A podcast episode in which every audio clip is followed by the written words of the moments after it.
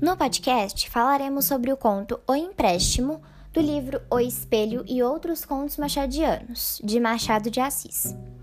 No conto Empréstimo, a história é sobre Vaz Nunes, um tabelião, funcionário público, que consegue ler as pessoas assim que elas chegam perto dele. E Custódio, um homem desempregado e que chega até Vaz pedindo uma quantia exorbitante de cinco contos para o início de uma empresa de fabricação de agulhas. Porém, por ser uma quantia muito grande, Vaz Nunes não consegue entregar essa quantia a Custódio. E ao longo do texto, Custódio insiste que necessita daquela quantia e não para até consegui-la. Após muita insistência, Custódio consegue tirar de Vaz Nunes uma quantia de 5 mil réis. Porém, uma pergunta: por que você acha que Custódio queria o dinheiro de Vaz? Era realmente para uma empresa ou tinha alguma outra motivação? Para saber sobre essa resposta, acompanhe todo o podcast até o final.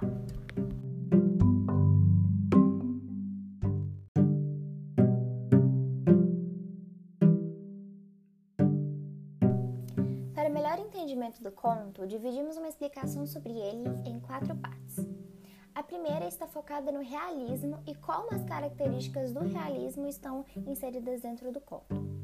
O primeiro ponto é sobre a reprodução da realidade observada, já que no conto Machado constrói uma imagem dos locais onde a história se passa. Isso faz com que o leitor imagine aquele espaço e a história vai se tornando mais realística.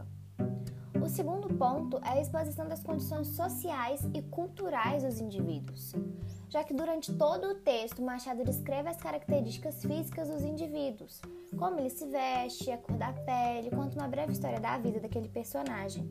Isso faz com que o leitor já desenvolva um panorama em relação a ele. O terceiro ponto é a lei da causalidade, a ação e reação. A forma que Custódio, o personagem principal, é apresentado no conto, cria uma reação no leitor de simpatia no primeiro momento, a partir da ação provocada pelo mesmo na descrição de sua figura e necessidades do mesmo. Quarto ponto: linguagem de fácil entendimento.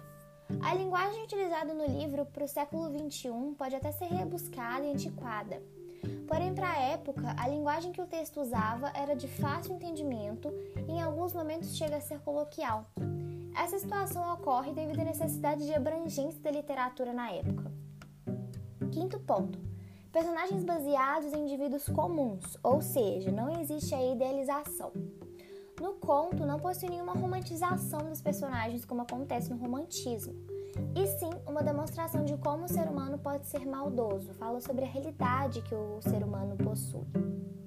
O sexto ponto, a contemporaneidade e preocupação em mostrar aspectos reais. Esse tópico se liga com a questão de aspectos reais, ou seja, em toda a história é possível observar situações que até na sociedade atual acontecem. Não existe parte repleta de ficção, não existe nenhum tipo de coisa inventada no conto. Tudo realmente acontece.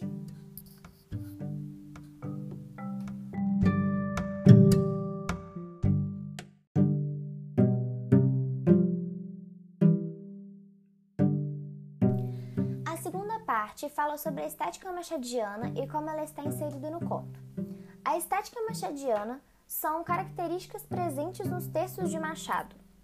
Algumas delas também estão presentes no conto, como: primeira, os personagens eram geralmente burgueses que apresentam uma complexidade psicológica. Vaz Nunes, mesmo que não possuísse tanto dinheiro, pode ser considerado como um burguês por conta do cargo que ocupa no conto, de funcionário público. A complexidade psicológica dele está ligada ao estereótipo que ele cria para ler as pessoas. Segunda, enfatiza o contraste entre aparência versus essência. E a partir de Custódio, essa relação é muito bem explorada. Machado transforma um homem necessitado, no início do texto, em um personagem capaz de cogitar realizar uma cena patética, como citado pelo próprio Custódio, e que gera até um certo incômodo no leitor quantidade de tempo que ele insiste em pedir o dinheiro. Terceira, imperfeição da humanidade. O conto mostra a imperfeição da humanidade a partir da ambição que o custódio vai apresentando ao longo da narração. Quarta, mostra que as causas nobres sempre ocultam interesses impuros. Para o grupo, Custódio apenas queria extorquir Vaz Nunes, e isso sim é um interesse impuro e oculto no pedido que Custódio faz a Vaz Nunes. Quinta, humor e reflexão através de frases irônicas e sugestivas. Esse humor no texto é, de certa forma, negro. Ele é apresentado pelo desespero icônico de Custódio ao olhar para os lados e procurar uma forma de uma vez por todas tirar o dinheiro de Nunes. E sexta, Sober também é bastante conhecida pelo chamado realismo psicológico, que se caracteriza pelos aspectos psicológicos dos personagens, os quais até então eram explorados apenas a nível físico e costumeiro. O texto é possível identificar como Machado traz à tona a verdadeira realidade de Custódio. Não se contém em apenas citar as falas do personagem, também cita os pensamentos mais sórdidos que se manifestam no interior inconsciente dele.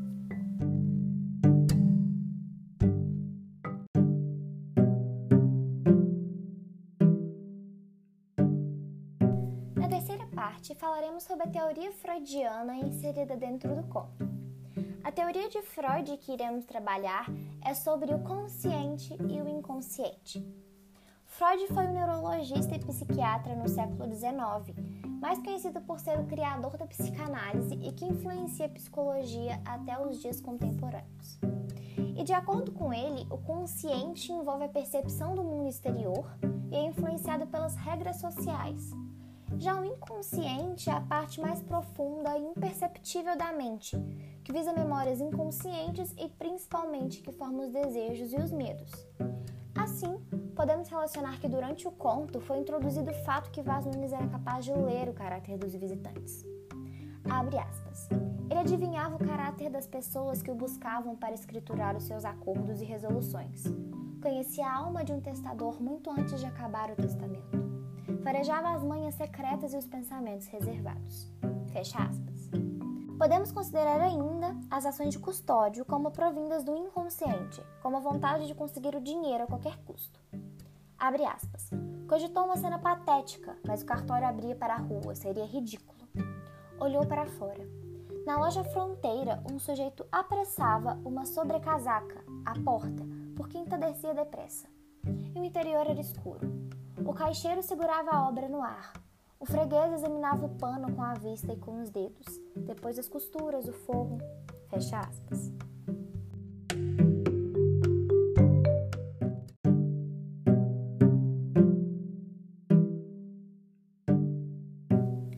A quarta e última parte falaremos sobre o contexto atual e sobre uma das teorias weberianas.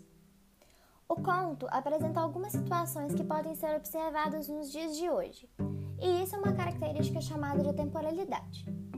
A partir desse conceito, criamos uma conexão entre a história do conto e um assunto que vem sendo muito discutido nos tempos atuais: a exaltação da figura pública. Essa figura pode ser youtuber, blogueira ou políticos.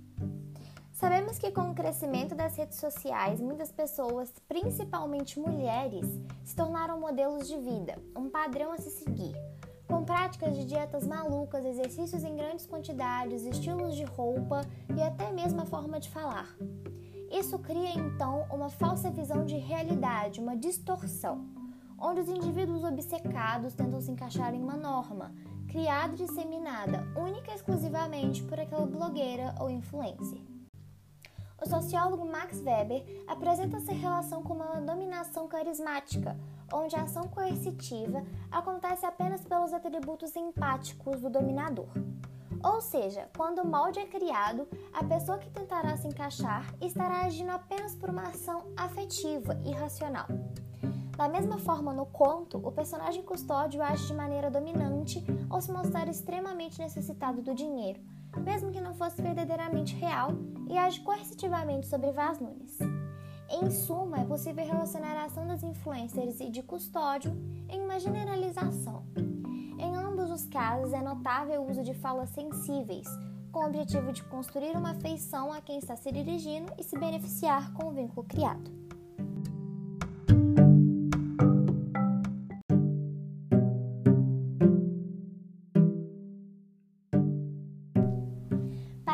Informações, acesse o documento que foi disponibilizado pelo grupo no mural do Google Class.